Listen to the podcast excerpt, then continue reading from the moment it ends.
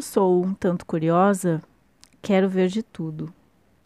Essa frase poderia ser minha, mas eu estou reproduzindo aqui uma frase de Egéria, escrita entre os anos de 381 e 384 depois de Cristo. Ela era uma viajante que percorreu sozinha, no lombo de uma mula, mais de 5 mil quilômetros e cruzou três continentes. No caminho, descreveu sua viagem em formato de carta. Egéria foi a primeira mulher cristã a escrever uma obra de não ficção, uma das poucas mulheres escritoras do Império Romano e uma das precursoras das literaturas gregas e portuguesas, e os relatos dela estão registrados em um livro chamado Egéria, Viagem do Ocidente à Terra Santa. E é assim que a gente começa o episódio de hoje.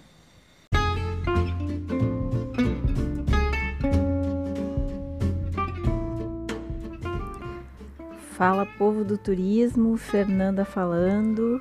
No episódio de hoje, a gente tem um tema que é muito inspirador para mim, tanto na vida pessoal como nos meus estudos. Sinceridade sobre mulheres que viajam sozinhas. E por que mulheres? Porque sim, temos aí diferença na viagem que uma mulher e que um homem fazem sozinhos. E quando eu falo sozinha, eu quero dizer sair do destino sem companhia e não ter uma previsão muito certa, né, de um encontro é, com alguém para te acompanhar no restante da viagem. Mas isso não quer dizer que tu não pode falar nem se relacionar com ninguém durante a viagem, né? Não é um, um voto de mudez, muito pelo contrário. Uh, e a gente vai falar mais sobre isso ao longo dessa conversa. E eu digo conversa porque neste episódio temos uma honra imensa de ter aqui uma convidada, Marília. Eu não poderia falar sobre esse tipo de viagem sem ter aqui a colaboração de uma das pessoas que mais me inspirou e que inspira até hoje para esse tipo de viagem. Quando eu comecei a estudar turismo, o tipo de turista que viaja sozinho ainda era muito pouco estudado. Lembrando aqui que eu é, me formei na graduação em 2005 Além de pouco estudado sobre esse é, turista, a gente tinha, obviamente, pouca discussão. Não é que essas pessoas não existiam, óbvio que os viajantes sozinhos existiam, mas havia pouca infraestrutura, serviços, por exemplo, hostel, festas, os grupos. A própria internet era precária para isso, né?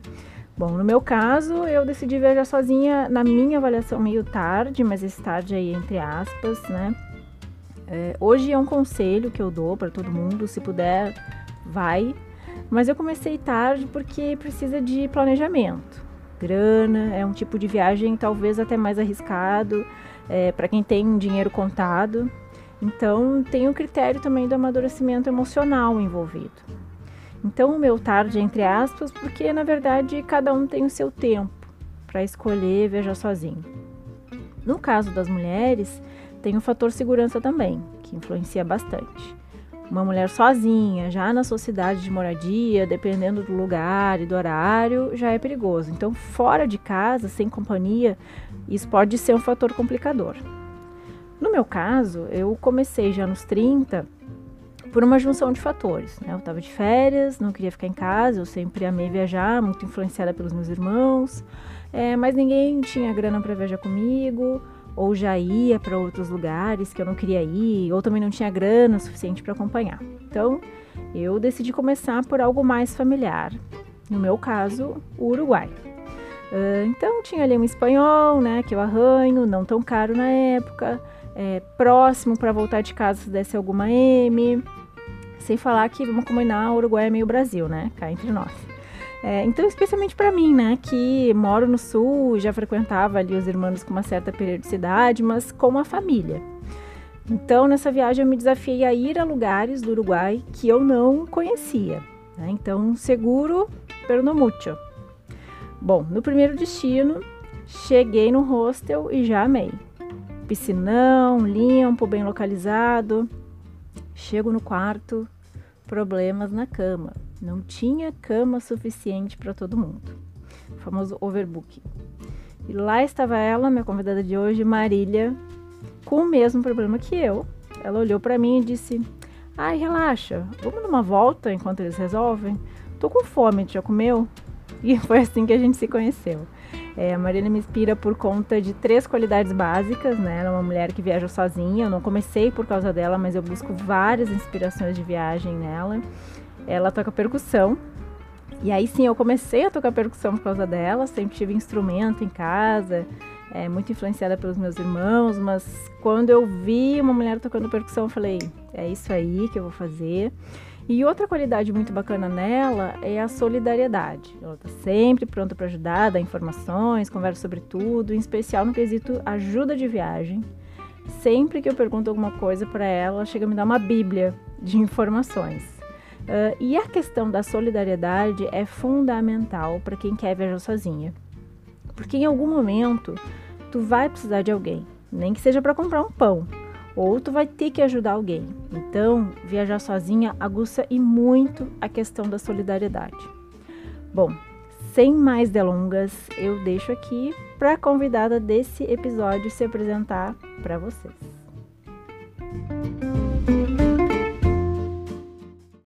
Olá, ouvintes. Aqui é Marília Ribeiro, eu sou arquiteta e trabalho como facilities.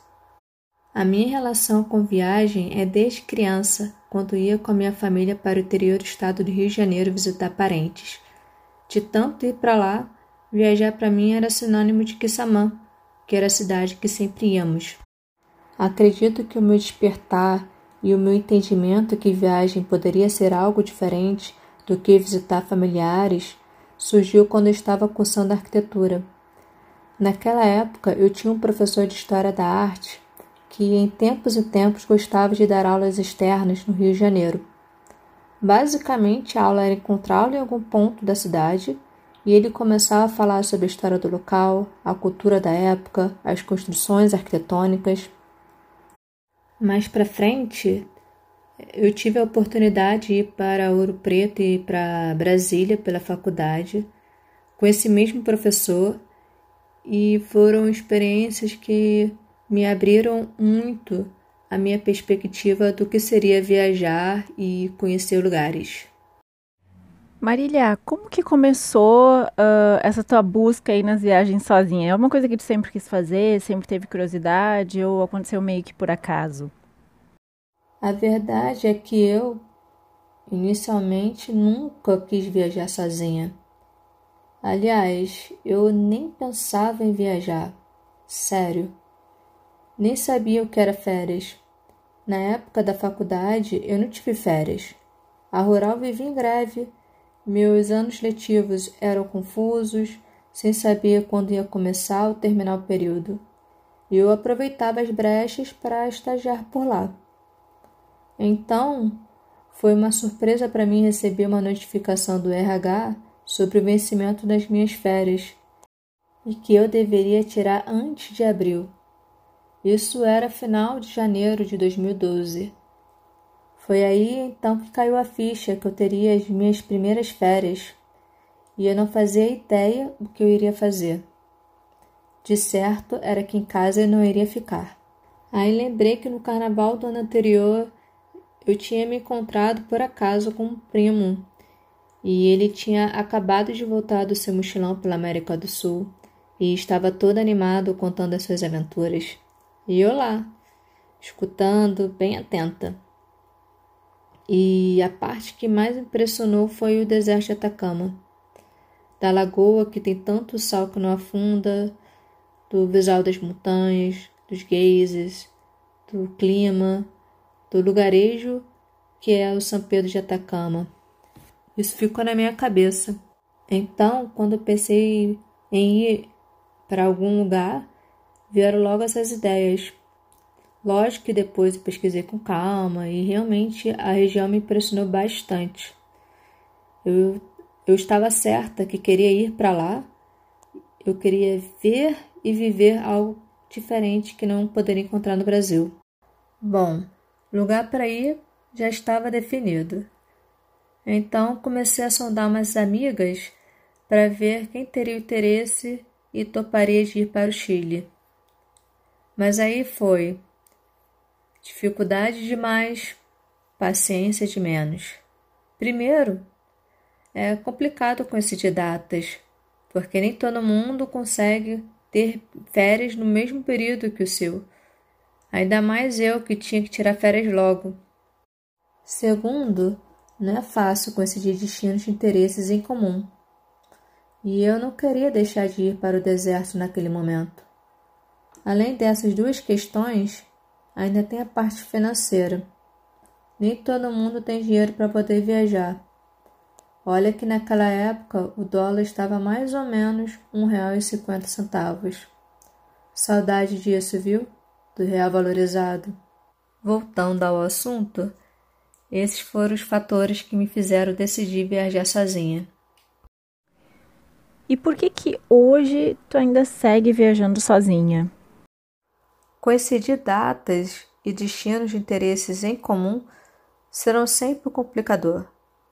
Somado a isso, tem o fato que eu tenho um ritmo um pouco mais intenso. Então, encontrar alguém na mesma vibe não é fácil. Sendo bem sincera, eu gosto de viajar sozinha. Marília, e tu te sente de fato sozinha quando tu viaja sem companhia? Olha, em 90% do tempo eu não me sinto sozinha. É normal às vezes sentir sozinha e tá tudo bem. Para mim isso não é um problema e nem um impeditivo. Aproveito para pensar em mim, na vida, no próximo passo da viagem ou apenas observar o que está acontecendo. Também estou mais aberto para fazer amizades, conhecer pessoas, sem contar que com a conexão virtual que temos hoje em dia, conseguimos contato muito rápido com famílias e amigos. Então, é difícil até assistir sozinha diante de tudo isso. É, tu percebe alguma diferença de tratamento ou de atendimento por ser mulher? Ou acha que é na segurança que há mais diferenças entre homens e mulheres que viajam sozinhas? É, te pergunto isso porque eu, por exemplo, me senti super segura e insegura ao mesmo tempo em um mesmo país, a Colômbia. Né, numa ilha, eu vi que as pessoas deixavam tudo aberto, bolsa jogada, mochila sem ninguém olhando, deixei o máximo. Então, isso já me passou muita segurança. Mas, numa outra ilha, eu fui parar numa periferia, é, sem saber muito bem onde é que eu estava, e eu vi que as pessoas me olhavam diferente, né? Eu não sabia se aquele olhar era porque eu era exótica para essas pessoas ou se de fato eu não devia estar ali e o tempo estava fechando para o meu lado. Né? Eu também passei vários perrengues com motoristas, um deles até podia ter me desovado na estrada se quisesse, enfim. É, mas na tua percepção, como são essas questões? Em termos de tratamento, ou atendimento, eu não lembro uma situação ruim por ser mulher. Agora, com relação à segurança, tento ser o mais precavida possível, ainda mais por estar em um lugar que eu não conheço. E isso para mim vale no Brasil e para o mundo. E tu consegue dizer pra gente um lugar de preferência para viajar sozinha entre todos esses que tu já foi? Eu não sou capaz de dizer só um lugar. É muito difícil para mim. Então, vou falar aqui sem ordem de preferência e sim de quando fui. Começo essa listinha aqui com o deserto de Atacama, incluído também a travessia do Saladillo Uyuni da Bolívia para o Chile. É, é um lugar inóspito com natureza espetacular Céu incrível, tanto de, de dia quanto de noite. Sério, eu nunca vi tantas estrelas na vida. E sem palavras, só vai. Na sequência, Vale do Pati, Bahia. Esse é um lugar que fica no meio da Chapada Diamantina. E foram quatro dias de trilhas que eu fiz por lá, com visuais incríveis, cachoeiras maravilhosas e foi uma experiência e jornada única para mim. Passar aqueles dias lá no meio do nada, sem eletricidade, sem internet, sem, sem nada, só contato com a natureza. E eu tive a sorte de ter um grupo e um guia nota 10. Outro lugar que me surpreendeu demais foi a cidade do Cabo. E lá tem uma combinação perfeita com as montanhas e o mar. Lembro muito Rio nesse sentido. É uma cidade que tem muito a se fazer e viver, comida boa, feiras e diversos lugares para ver um belo pôr do sol.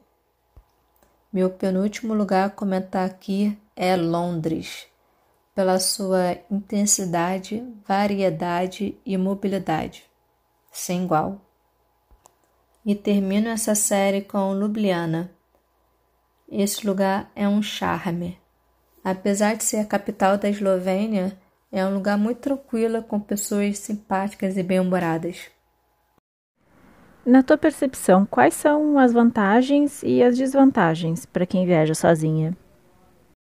As vantagens para mim são liberdade de escolha, estar mais no momento presente e atenta, autoconhecimento, aprender a gostar mais da sua companhia e estar mais aberta a novas amizades. Em contrapartida, as desvantagens são ficar doente e lidar sozinho com certos perrengues. Vou aproveitar aqui toda a tua expertise na área e queria te pedir então para deixar algumas dicas de aplicativos, né, para facilitar as viagens de quem viaja sozinha. Aplicativos tem vários, né? Mas eu vou deixar aqui os cinco que eu mais usei na minha última viagem. O primeiro é o Tripit. Usei muito para organizar minha viagem. Coloquei informações ali como passagens, hospedagens e passeios que eu comprei antecipadamente. O segundo da lista é o Google Maps.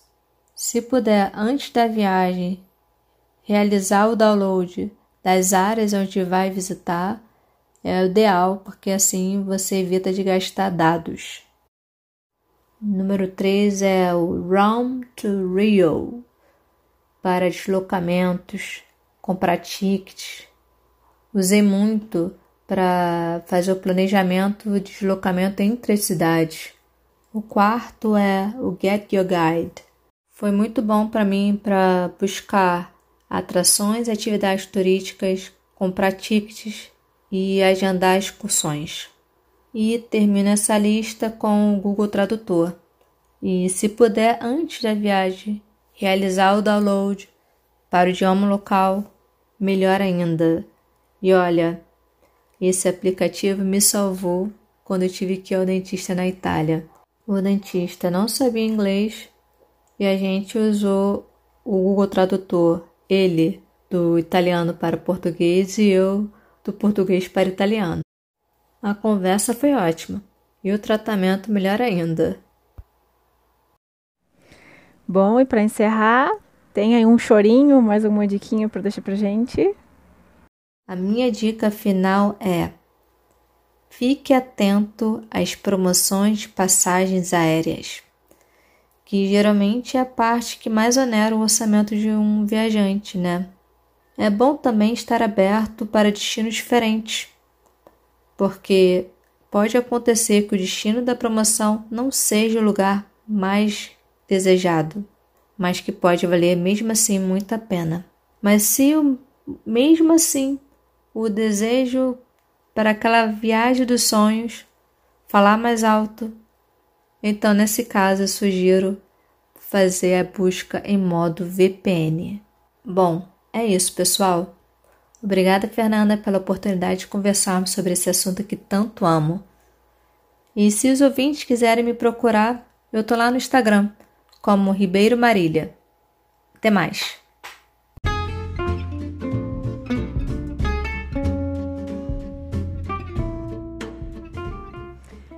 Marília, sem palavras, mais uma vez somando aqui nas minhas atividades. É, eu tenho uma dívida quilométrica já contigo, né? Eu nem sei como é que eu vou pagar. Já tô encomendando senha para a próxima encarnação para dar conta dessa dívida aí. É bom, antes de encerrar, eu vou incrementar aqui a lista da Marília e deixar mais dicas para quem está ouvindo. A primeira delas é o Couchsurfing. Eu usei pela primeira vez quando eu precisava ir num evento em São Paulo.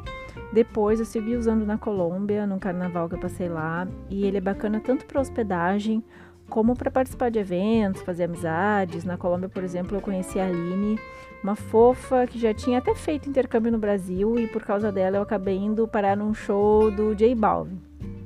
Então, vale a pena até para acompanhar atividades na tua cidade, né? Tem eventos ali que são publicados que tu pode acompanhar. Uh, outra plataforma bacana é a Sister Wave. Ela é uma plataforma específica para mulheres que querem hospedar outras mulheres ou serem hospedadas por mulheres, né? E entra o quesito segurança. E por último, então, é, tem um aplicativo que chama Maps.me.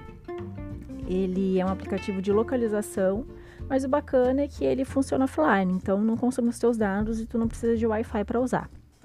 Certo? Bom, então a gente encerra esse episódio aqui de hoje da Turismóloga Sincera. Eu sou Fernanda e a gente se vê no próximo episódio.